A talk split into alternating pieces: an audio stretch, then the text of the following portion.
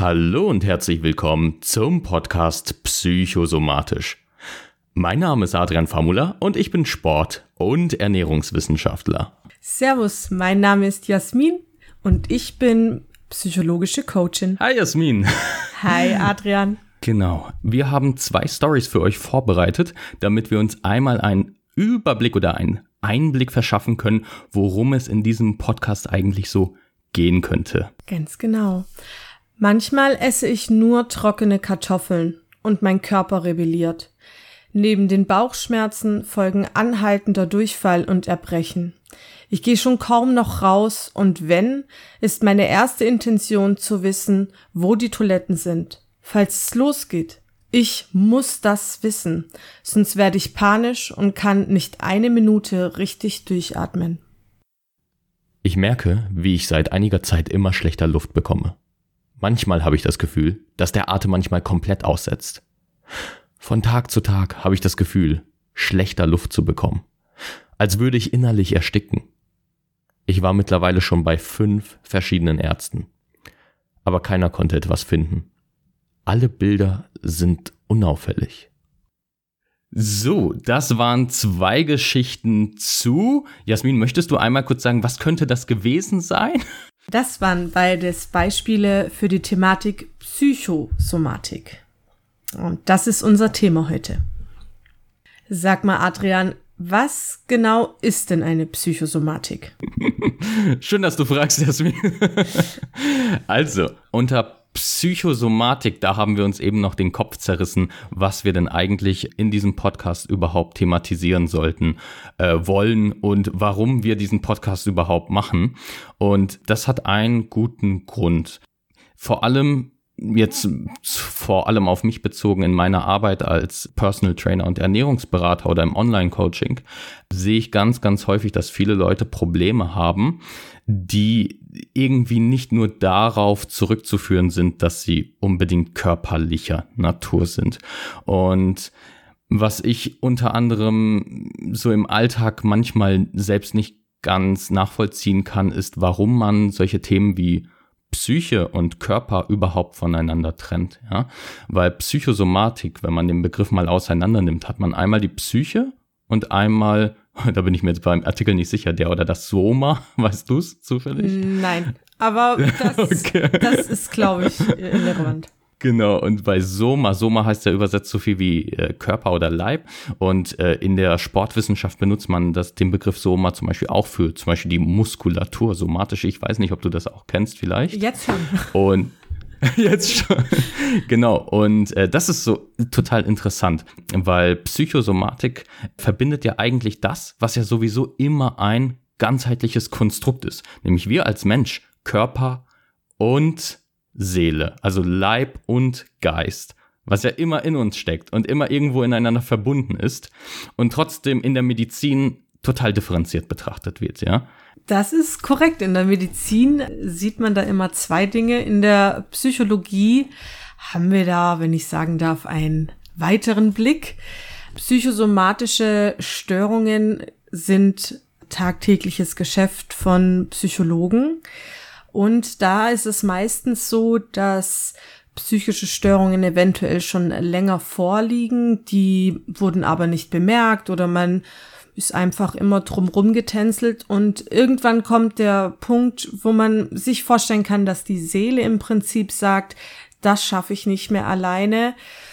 Mein Hüter äh, macht überhaupt äh, keine Anzeichen, sich um mich als Seele zu kümmern. Jetzt nehme ich den Körper mit ins Boot und dann entstehen psychosomatische Störungen.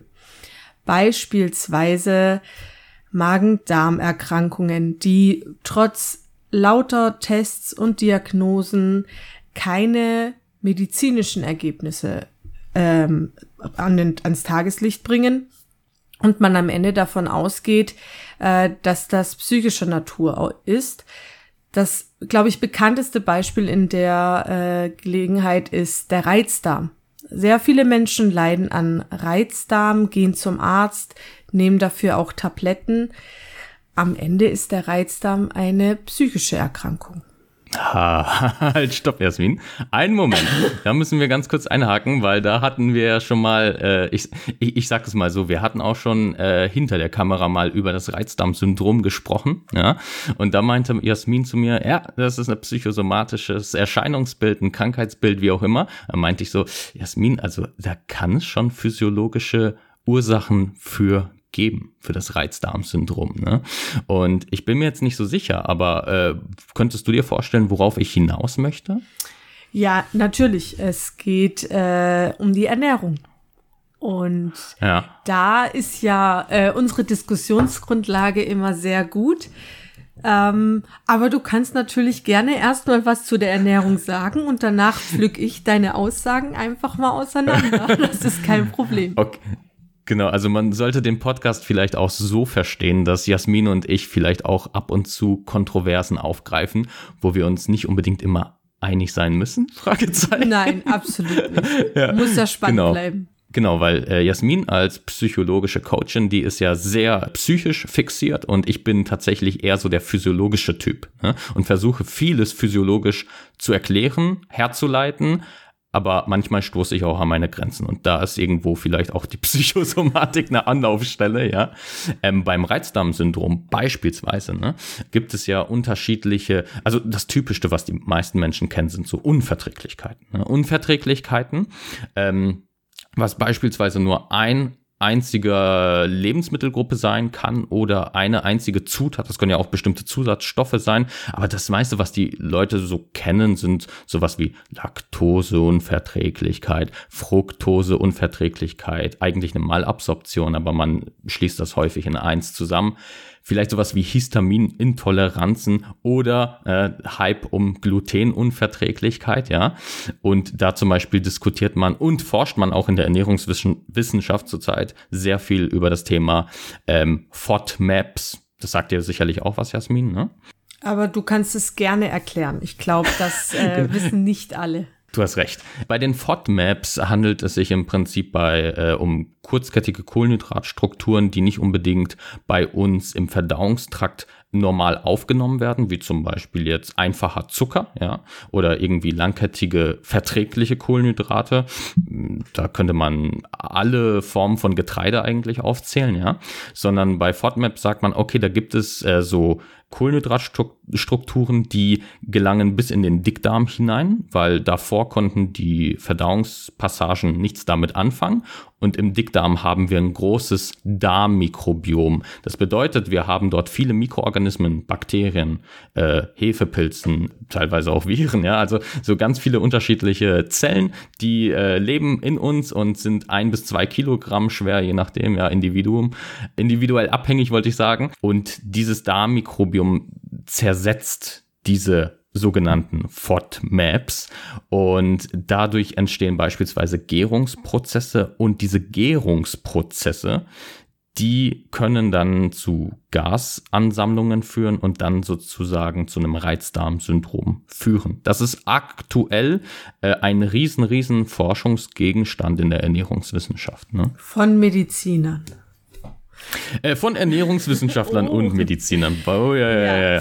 Meine Meinung darüber ist, dass eine äh, Ernährung, die man jetzt dem Reizdarm beispielsweise anpasst, durchaus äh, zu empfehlen ist und gut ist. Es ist immer wunderbar, sich gut zu ernähren und darauf zu achten, was man seinem Körper zuführt, denn in dem Moment achtet man auf sich selbst und kümmert man sich um sich selbst.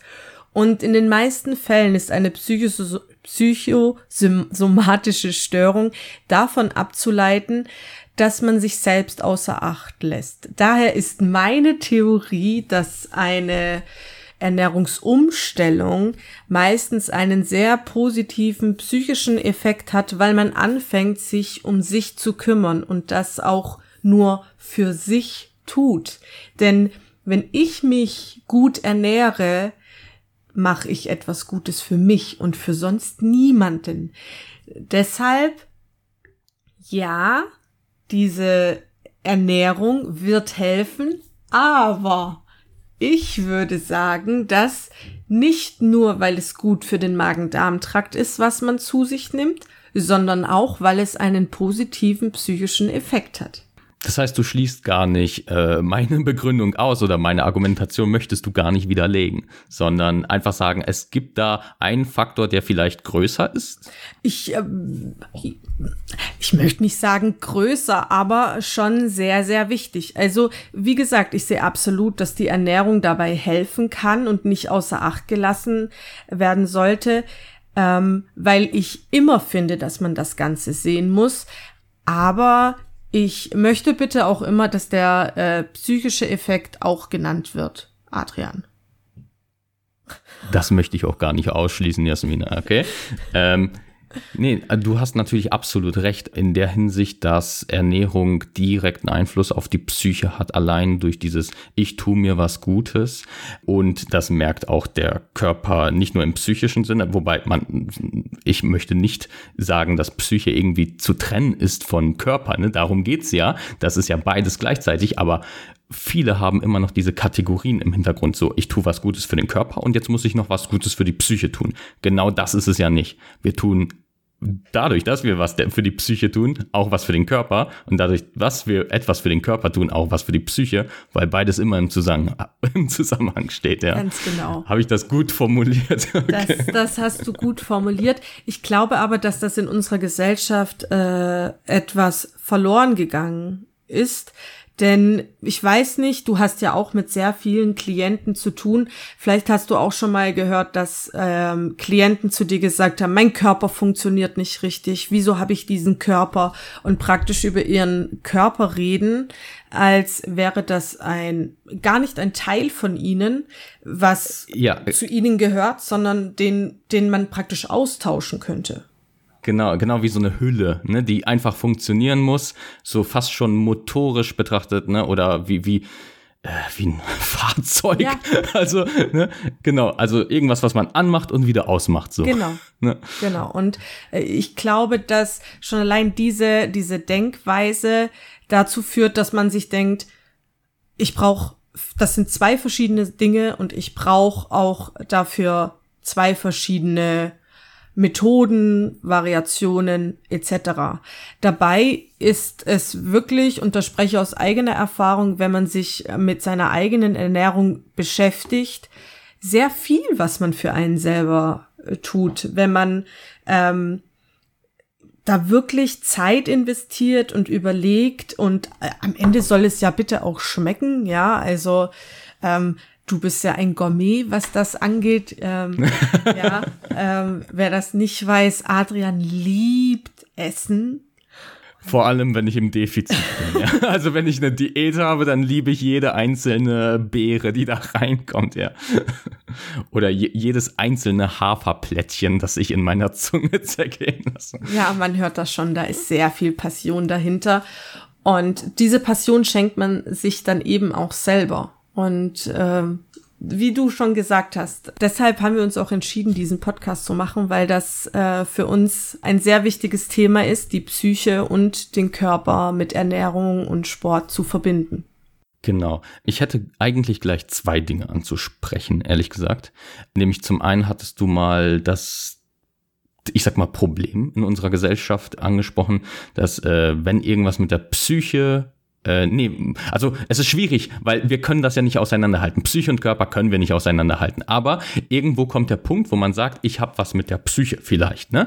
Wir haben ja ein riesen Stigmatisierungsproblem, nicht nur in Deutschland, aber ich glaube, Deutschland ist sehr schlimm, was das betrifft. Absolut. Ne? Und vor allem kenne ich das aus, äh, ich sag mal, aus Elterngeneration und Großelterngeneration, dass die das nicht unbedingt als, also die wollen das, glaube ich, gar nicht als etwas Normales betrachten. Da wenn du gebe ja. ich dir absolut recht. Das äh, ist leider so. Es ähm, wird leider nicht so gesehen, dass man sich eben einen Arm bricht und deswegen zum Unfallarzt geht und man halt auch ein gebrochenes Herz haben kann und deswegen zu einem Therapeuten, psychologischen Berater, Coach etc. geht, um sich auch für seine Seele Hilfe zu holen. Und äh, wenn wir davon wirklich psychosomatischen Störungen reden, ist das aber unbedingt notwendig. Also wenn wir jetzt wirklich zum Beispiel von, von einem wirklichen Reizdarm sprechen, Mhm. Beispielsweise ähm, also ein, ein Reizdarmsyndrom kann sich so immens entwickeln, dass äh, nichts mehr gegessen werden kann, dass eine riesige Gewichtsabnahme dahinter steht, dadurch eine Dehydrierung. Also wir reden hier wirklich von lebensbedrohlichen Umständen, die dann zu einem Krankenhausaufenthalt führen mit Untersuchungen, Spiegelungen und am Ende findet man nichts, sollte man sich in eine psychosomatische Fachklinik begeben. Du hast Du hast da ein großes Thema aufgeworfen, Jasmin. Sorry, dass ich mhm. dich unterbreche. Aber ich glaube, der ein oder andere Zuhörer kann sich das nicht ganz so vorstellen, dass du wirklich jetzt diese ganze Problematik nur hast, weil sich etwas auf, ich sag mal, auf psychischer Ebene, ne, äh, um das mal wieder isoliert zu betrachten, abspielt, dass es sich so stark körperlich auswirkt. Kannst du oder äh, kennst du vielleicht so Mechanismen, äh, womit man das vielleicht erklären könnte, dass, dass wirklich diese Psyche den Körper so belastet und schädigt im Nachhinein? Ähm, es ist so, dass unsere Psyche und vor allem unser Unterbewusstsein sehr, sehr viel abhaben können, um das jetzt mal salopp zu sagen. Ja, aber ähm, es gibt zum Beispiel Situationen, aus denen Traumata entstehen können. Nehmen wir jetzt klassische Traumata, entstehen meistens in der Kindheit. Irgendein Vorfall in der Kindheit, eine Kindheit, die jetzt nicht nach Schema F abläuft und etwas mit dem Menschen macht. Also die Persönlichkeit schon am Anfang stört. Schon ähm, am Anfang des Lebens kann diese Persönlichkeit sich nicht korrekt entwickeln.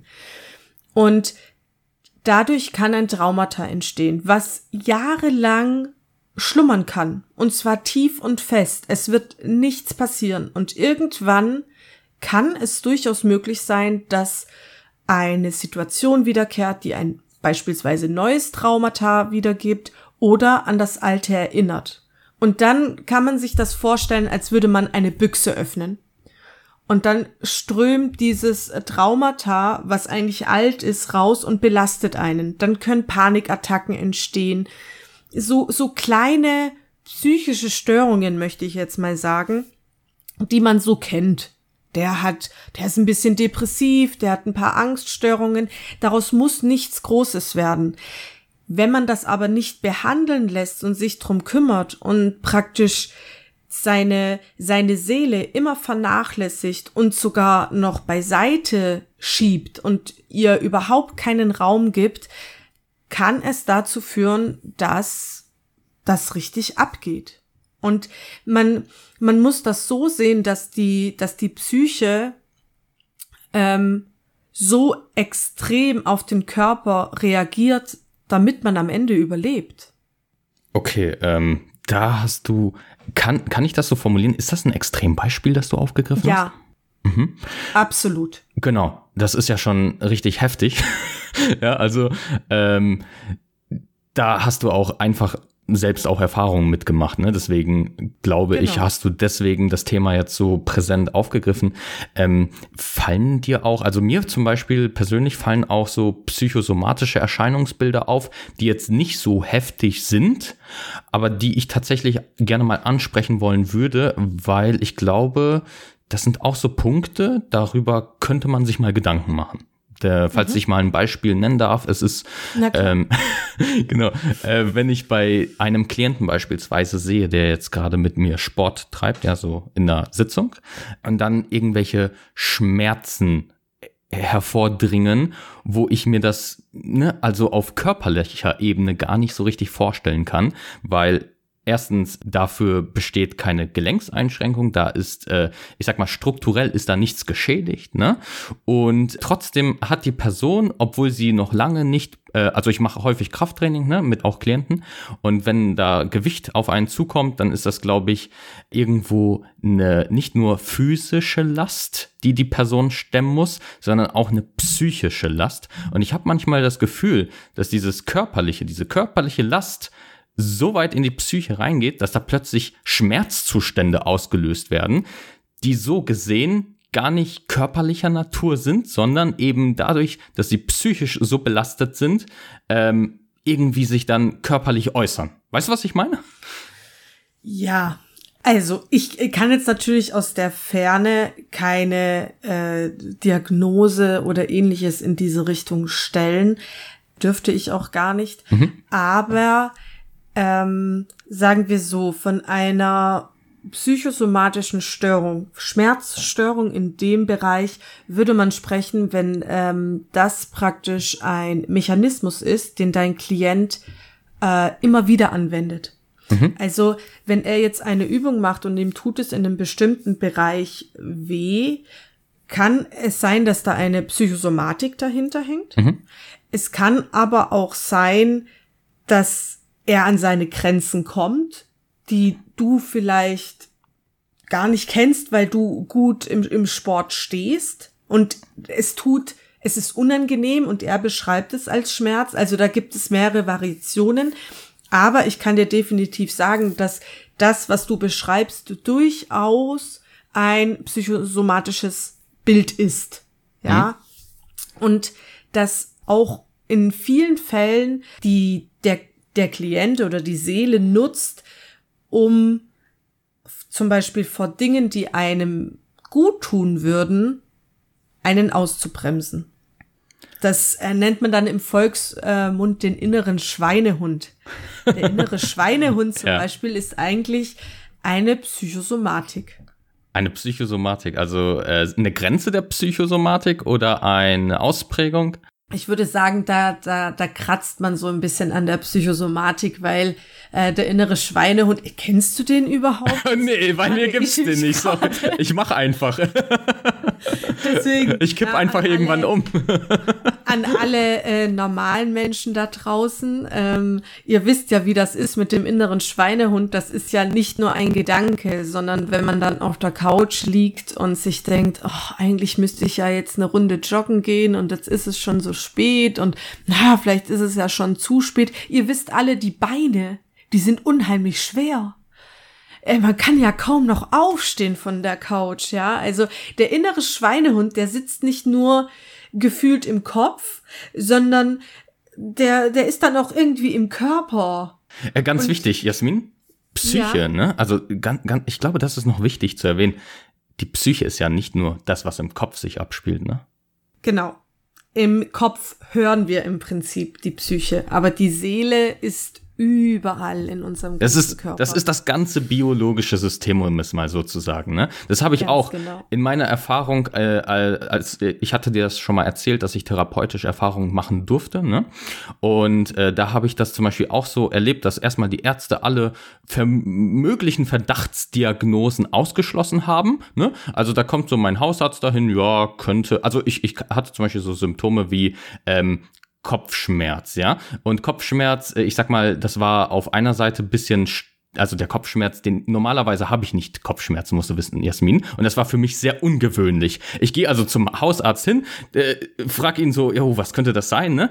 Und der äh, könnte ein Gehirntumor sein. also Nein. Ja, doch hat er hat er genau so die Verdachtsdiagnose aufgestellt und dann habe ich so einen Überweisungsschein bekommen, Verdacht auf äh, Neoplasie im äh, Gehirn halt, ne?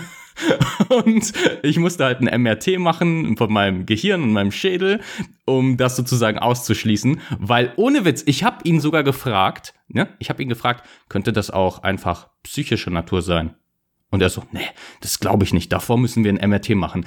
Ohne Witz, das genauso hat er das gesagt. Bevor das irgendwie psychosomatisch ist, äh, nee, nee. Und Hauptsache, er macht mir eine scheiße Angst, ne?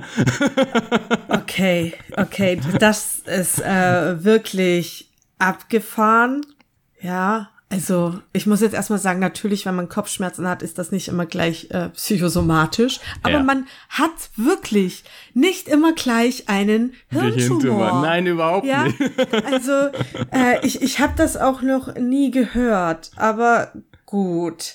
Ja. Ähm, aber auf der anderen Seite ähm, zeigt das zwei Sachen. Es ist wirklich so, dass man, das ist ganz üblich, dass man erst alle körperlichen Möglichkeiten ausschließen muss, bevor man auch von einer Krankenkasse eine psychosomatische Behandlung genehmigt kriegt. Genau. Das ist natürlich ein Punkt. Es zeigt aber auch, ähm, dass die Ärzte im Studium ja schon lernen, dass es nur eine Möglichkeit geben kann und das ist körperlich.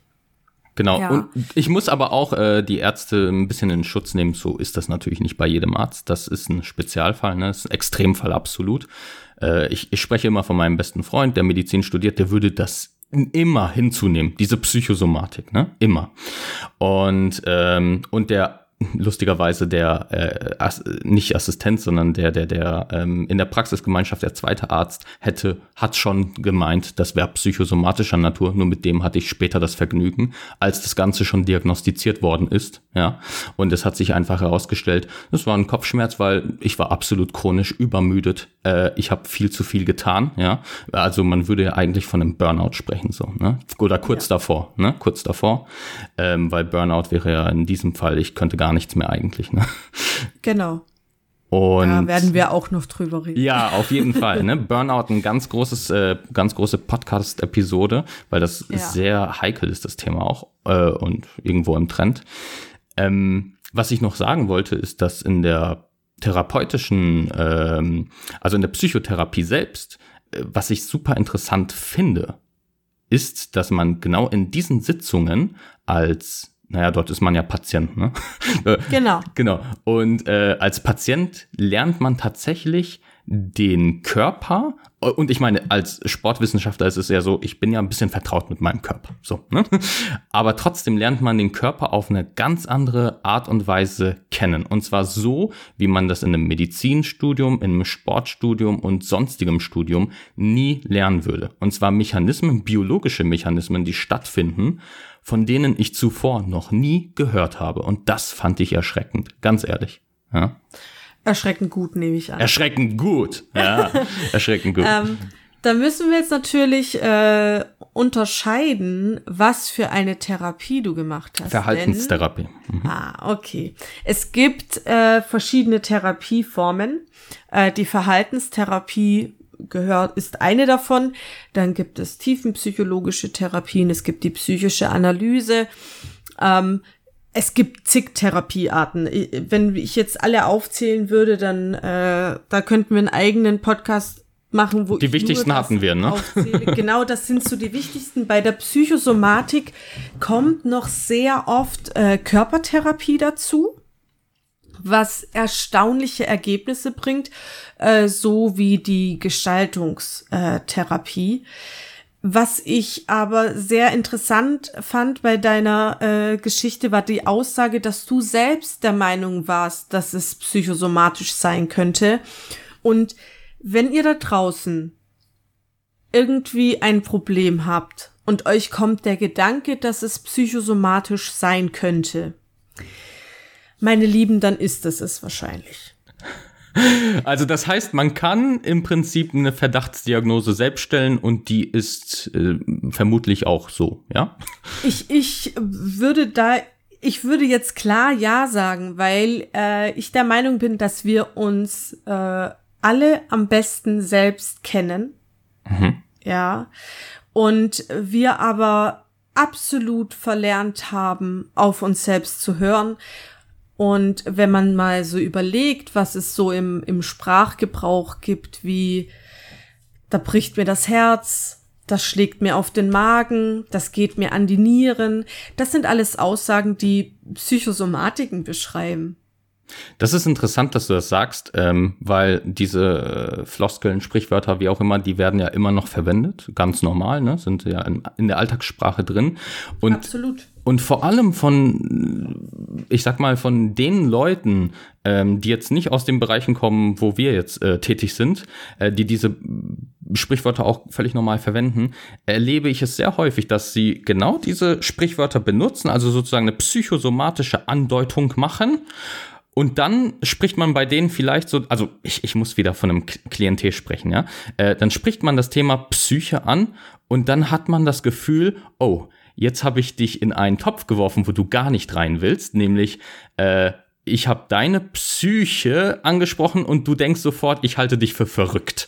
Ähm, weil Psyche, irgendwas gestörtes, psychische Störung ist ja auch eine beschissene Begrifflichkeit, ne? wenn, darf ich, wenn ich das mal so sagen darf. Ja. Die WHO hat das vor ein paar Jahren beschlossen, dass psychische Störung besser ist als psychische Krankheit. Genau. Äh, darüber kann man jetzt äh, streiten. Ähm, ich glaube, dass das was ähm, mit dem Zusammenhang Krankheit ansteckend zu tun hat. Ja, ähm, ja genau. Und äh, ich, ich glaube, Jasmin, ich glaube, wir können uns sogar auf eine Analogie einigen, wie wir vielleicht sogar eine psychologische Störung in Anführungszeichen besser beschreiben könnten für jeden Zuhörer. Ich hoffe, das äh, sieht dann auch jeder so. Zumindest finde ich diese Analogie sehr gut. Muss man gleich dein Feedback geben. Nämlich, äh, du kennst doch von einem Mischpult so Regler, ne, die man so hoch und runter stellen kann, oder? Ja. Und ich, ich würde behaupten, es gibt viele verschiedene dieser Regler. Und es gibt immer Tendenzen, die ein Mensch hat. Die sind vielleicht angeboren, anerzogen, wie auch immer.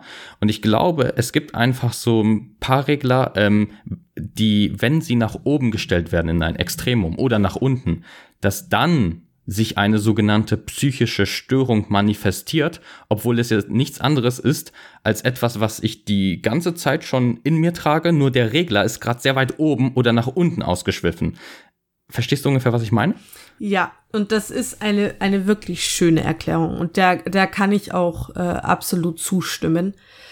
Ähm, ich habe die Erfahrung gemacht, dass Menschen, die sich mit ihren ähm, psychischen Problematiken, so nennt man das in der Psychologie, Problematiken, ja. das äh, ist im, im, in unserem Sprachgebrauch, ist, ist das jetzt als was Böses dargestellt, aber ja, die sich mit ihrer Psyche auseinandergesetzt haben, um mhm. das so zu sagen, viel offener mit dem Thema umgehen. Ja, also du hast ja gesagt, äh, dass du in Therapie warst und diese Erfahrung machen durftest. Und auch ich war jahrelang in Therapie und stehe dazu. Und Darf ich fragen, was für eine Therapieform du hattest? Ich hatte äh, tiefenpsychologisch, äh, verhaltenstherapeutisch äh, Gestaltungstherapie und Kunsttherapie. Boah, ich glaube, wir müssen diese Therapieform in irgendeiner Folge nochmal ansprechen. Ja, gerne. ja, ja. Aber ähm, ich möchte damit sagen, dass gerade weil ich diese Therapieerfahrungen gemacht habe, das, zu das für mich extrem wichtig ist als, als äh, psychologische Coachin, weil ich das kenne und mhm. ich dann aber auch nachvollziehen kann, was für Ängste zum Beispiel ein Klient hat, wenn er sich jetzt in eine psychische Fachklinik begibt. Weil das nochmal ein ganz anderer Schritt ist, als sich einen Therapieplatz äh, ambulant zu suchen. Mhm. Ja. Aber ich, ich, also ich glaube, und das, das sehen wir beide gleich, wir äh, eine Message, die wir auf jeden Fall äh, nach oben halten, ist, sich Hilfe zu suchen, ist das Beste, was man machen kann, egal ob das jetzt ähm, ist, dass man zum Arzt geht, weil man körperliche Probleme hat oder man geht zum Therapeuten, weil man psychische Probleme hat. Wenn du ein ja. Problem hast, dann holst du dir einen Experten, der dir hilft, dieses Problem zu lösen. Genau. Das ist sehr schlau. Professionelle Hilfe, auf jeden Fall. Ja, das, hm? das setzt sich natürlich immer voraus. Ja, also Freunde sind toll zum Ausheulen, aber Freunde sind keine Therapeuten. Genau. Die können dir nicht helfen und du belastest sie auch irgendwo damit. Ne? Ja, absolut. Genau. Richtig. Genau. Mm, ich, ich wollte tatsächlich noch, also zu den, weil wir haben das Thema noch nicht ganz abgeschlossen mit dem Muskelschmerz. Sorry, dass ich das wieder aufgreifen ja. muss. Ähm, Du hattest da schon einige Punkte aufgezählt, die äh, sind so und die kann man so oder so deuten. Äh, ich bemerke das immer halt immer häufiger und ich habe echt das Gefühl, dass äh, solche Muskelschmerzen, Schmerzzustände, Verspannungen immer häufiger halt psychosomatischer Natur werden. Ähm, ganz banales Beispiel. Das ist, ich denke, das ist eindeutig psychosomatisch. Du bist gestresst und kriegst Nackenverspannungen. Punkt. So psychosomatisch. Dadurch, dass du Krafttraining, Mobility-Training und Co. machst, was ich ja immer empfehle gegen Schmerzen, hilft leider nicht, wenn du chronisch gestresst bist und deswegen in einer Haltung verhasst, wo die Muskulatur absolut 24-7 Dauer angespannt ist und du wahrscheinlich auch noch so einschläfst. Also da muss ich kurz sagen, äh, das mit dem Mobility-Training äh, Dienstag, Donnerstag, Donnerstag müssen wir als Werbung deklarieren. Einfach mal bei Adrian auf der Instagram-Seite schauen. Ähm, zu den Nackenschmerzen beispielsweise, ähm, da gibt's doch jetzt, äh, gibt's irgendwie Schuld, ähm, da gibt's jetzt irgendwie eine Werbung von äh, Tumaparin, dieses Schmerzmittel. Aha. Und die haben dafür sogar einen eigenen Begriff. Da muss ich jetzt sagen, das ist, ähm, also, das ist eine Psychosomatik, die sehr gut erklärt, was du meinst, dass eine Psychosomatik durchaus körperlich ist. Denn mhm.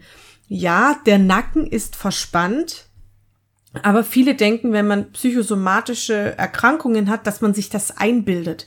Das ist aber nicht so. Und zwar ist es in dem Bereich so, man ist so gestresst, dass die Muskeln die ganze Zeit angespannt sind. Und im Prinzip hat man im Nacken einen Muskelkater, beziehungsweise eine Muskelverspannung auf höchstem Niveau. Das heißt, die Nackenschmerzen sind genauso real wie bei dem Reizdarm die Bauchschmerzen und bei Rückenschmerzen die Rückenschmerzen.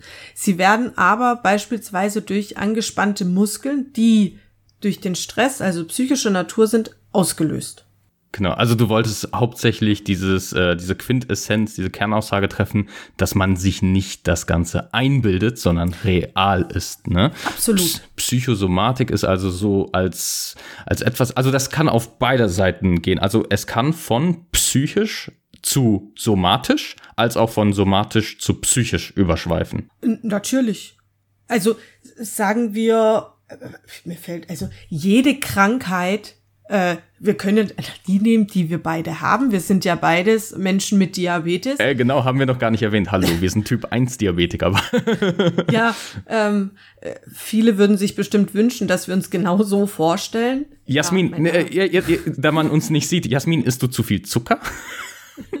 okay, sorry, der Witz musste raus. Da, darfst du das essen, Adrian? ähm, nein, also wir beide haben Diabetes, wir sind an Diabetes erkrankt und ähm, diese Krankheit überfordert einen manchmal.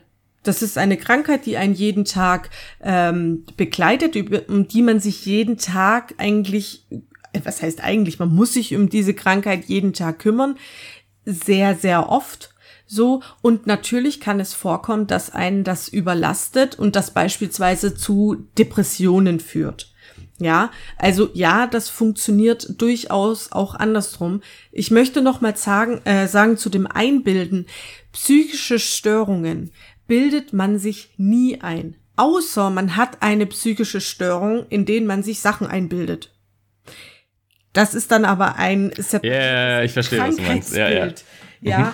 aber Panikattacken beispielsweise, Depressionen, Angstzustände ist nichts, was sich ein Mensch einbildet. Das sind wirklich wahrhaftige Krankheiten.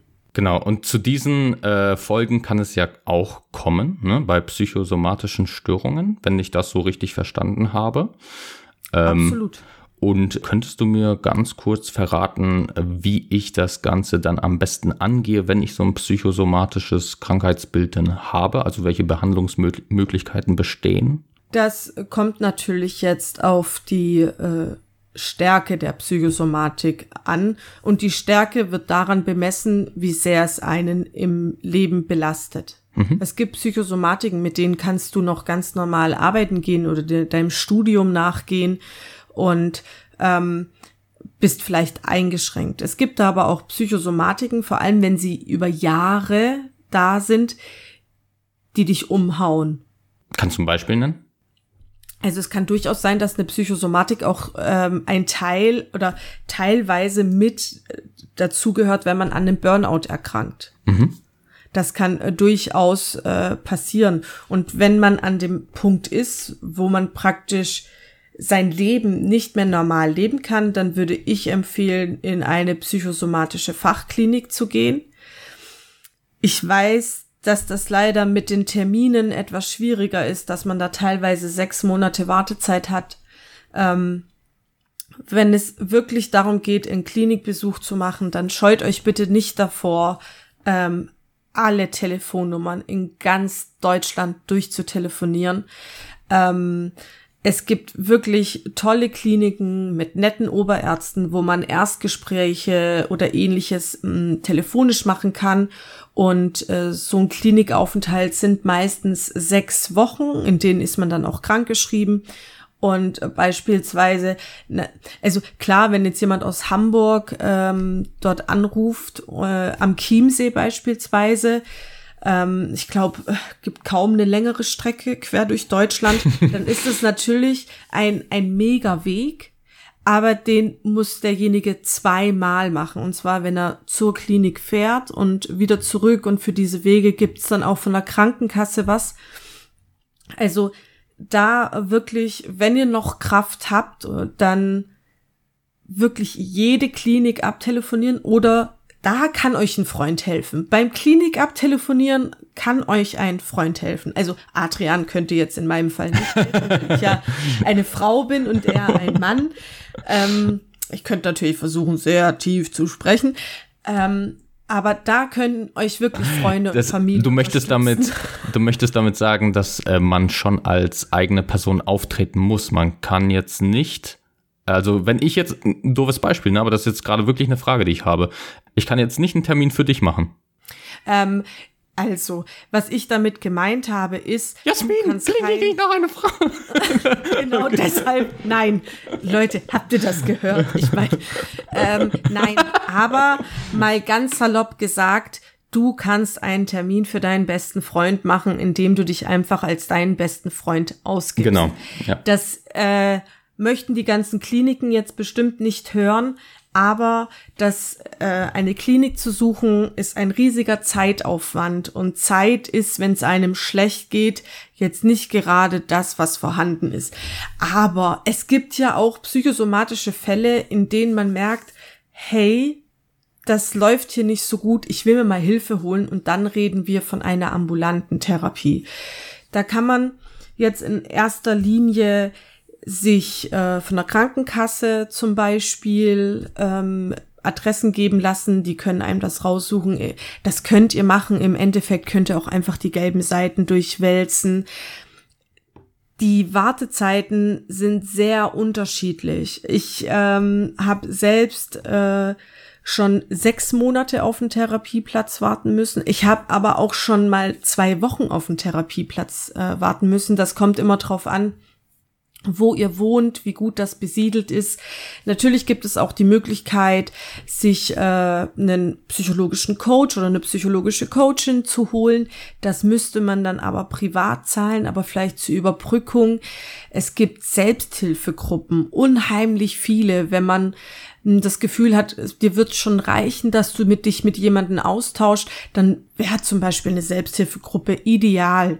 Da könnt ihr auch einfach googeln. Also wenn ihr merkt, dass ihr ein Problem habt und das merkt man, wenn man wirklich auf sich hört, dann schaut, dass ihr ähm, Hilfe bekommt und die eben sucht. Kurze Frage. Ja. Angenommen, man hat ähm, irgendwie eine große Hemmung dem gegenüber, informiert sich sehr intensiv über das Thema und meint jetzt, ähm, ich starte eine Selbsttherapie. Was hältst du davon? Das, dies, also das kann gut gehen, weil, ähm, also der Unterschied zwischen einem Arzt, der dir beispielsweise bei einer Krankheit ein Antibiotika verschreibt, zu einem Therapeuten ist, dass äh, die Arbeit bei der Therapie nicht der Therapeut macht. Also natürlich arbeitet der Therapeut, das, ich möchte das jetzt mhm. nicht mindern, aber die Arbeit, ähm, dorthin zu kommen, dass es dir besser geht, das machst du. Genau. Ja, also deswegen ist ähm, äh, eine Therapie zum Beispiel gerade am Anfang sehr, sehr anstrengend. Dann kommt man in die Phase des Aha-Effekts. Der ist unheimlich motivierend, aber Eine Therapie ist Arbeit. Wenn man sich jetzt Selbsthilfebücher holt oder sich ähm, da selbst behandeln möchte, kann das funktionieren. Das möchte ich jetzt aber nicht für jedes psychische Krankheitsbild sagen. Es gibt durchaus Krankheitsbilder, die nicht einfach selbst therapierbar sind. Also um nur ganz kurz zum Beispiel eine klinische Depression zu nennen. Mhm. Also, das würde jemand, der eine klinische Depression hat, wird das auch nicht versuchen, weil er nicht die Energie dazu hat. Genau. Aber sich mit sich selbst zu beschäftigen, ist nie schlecht. Hm. Weißt du, warum ich frage? Du wirst mir das gleich sagen. ja, also tatsächlich, als ich warten musste auf meinen Platz, ähm, habe ich mich einfach, wie du weißt, lese ich mich gerne in Themen ein und dann habe ich einfach versucht, mich selbst zu therapieren. Und ich weiß, dass es in den ersten Monaten tatsächlich äh, sehr viel gebracht hat, aber es natürlich nicht vergleichbar war mit der tatsächlichen Therapie. Ne? Also ich konnte das irgendwo überbrücken und die Symptome verbessern, auf jeden Fall. Ich dachte schon, weil ich äh, so, also ich habe schleichend so darunter ich hatte eine Leitschwelle, die war nicht mehr wahrnehmbar. Ja, also im Prinzip habe ich das fast schon, naja, mich selbst komplett vernachlässigt. Ja, und äh, ich wusste einfach nicht mehr, wie fühlt man sich normal. Weißt du, was ich meine? Ja, ja. Genau. Und ich dachte so, naja, es läuft doch so gut. Und dann, dann kam die eigentliche Therapie auch nach äh, sechs oder sieben Monaten. Also sehr, sogar sehr früh für unsere Verhältnisse. Ja, für deutsche Verhältnisse. Ja, wirklich. Genau. Und dann dachte ich, wow, in den nächsten drei Monaten, was passiert ist, ich war komplett austherapiert. Ne? Ähm, ich muss dazu sagen, dass äh, es war schön, dass du gesagt hast, äh, du hast nicht mehr auf dich geachtet. Und dann hast du diese Selbsttherapie angefangen. Also was hast du gemacht? Du hast Zeit für dich investiert. Du mhm. hast mhm. Achtsamkeit geübt, wie man das heute so nennt. Ähm, und sich selbst mit sich zu beschäftigen, da liegt eine gewisse Motivation und vor allem Disziplin drinnen.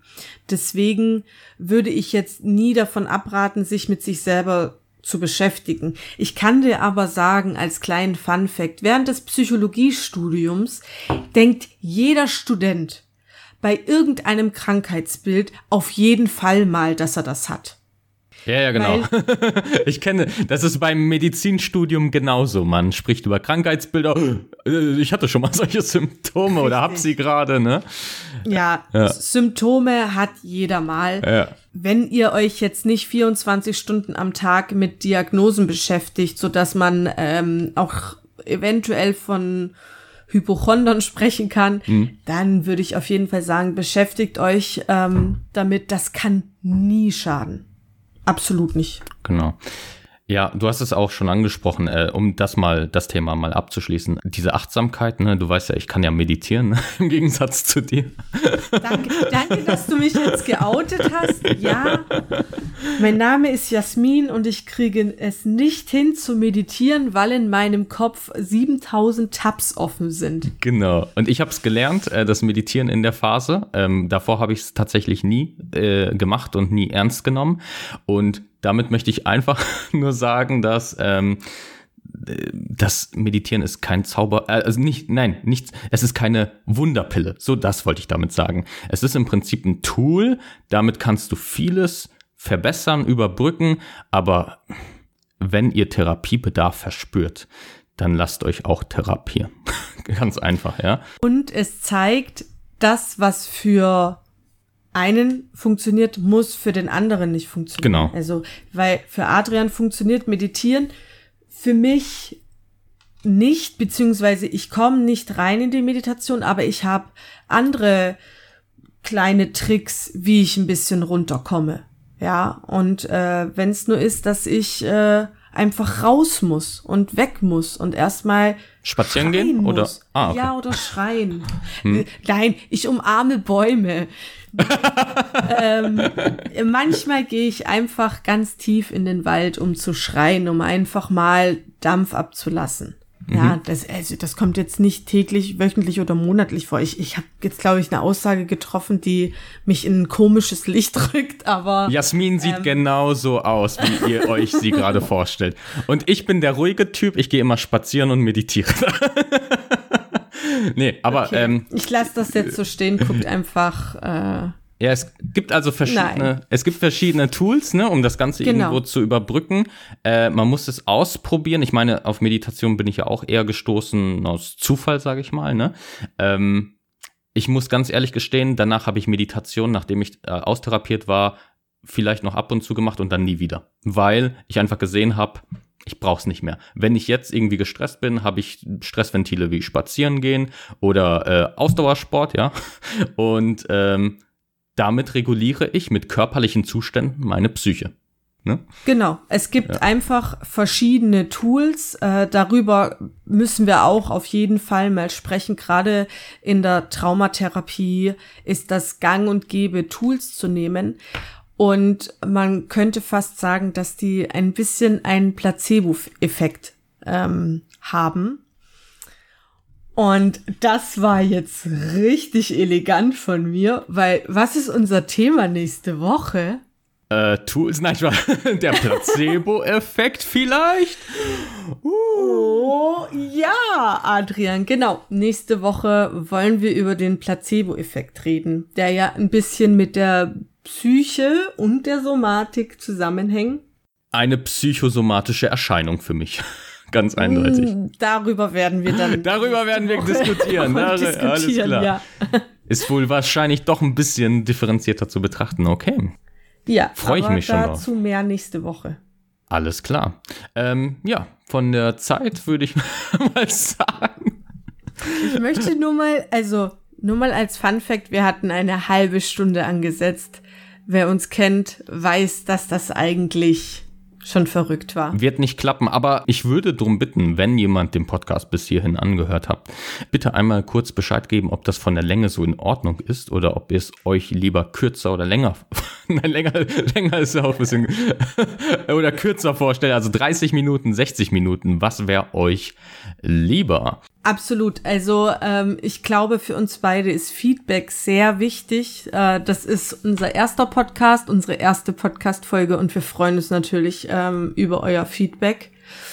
Und ich würde sagen, danke fürs Zuhören und passt auf euch auf. Alles klar. Macht's gut. Ciao.